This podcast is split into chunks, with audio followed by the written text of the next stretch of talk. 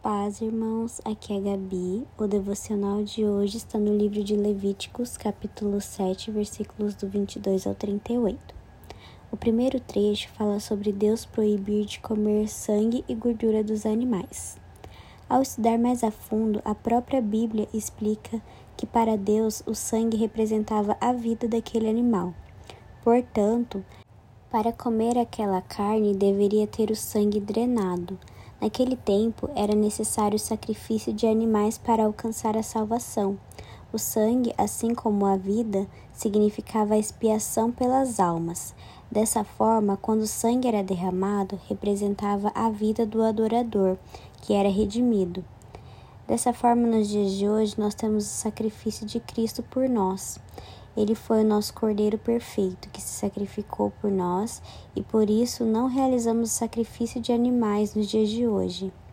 Já a gordura representava uma parte mais seleta da carcaça que eram oferecidas a Deus. No próximo trecho, fala sobre as partes oferecidas aos sacerdotes, pois parte do sacrifício deveria ser entregue a estes homens. E nesses últimos trechos que falam sobre a gordura oferecida a Deus e as partes entregues aos sacerdotes, representa bem o que Deus quer nos ensinar sobre entregar o nosso melhor. Carne naquele tempo era algo que não se tinha acesso fácil a todo tempo, então era algo precioso para aquele povo. Mas através dos sacrifícios, o Senhor os ensinava que a melhor parte deveria ser oferecida para ele e que uma das partes também seria dos líderes espirituais, e daqui tiramos uma preciosa lição. Entregue ao Senhor o melhor que você tiver de mais precioso, seja financeiramente, seja um dom ou em sua vida espiritual.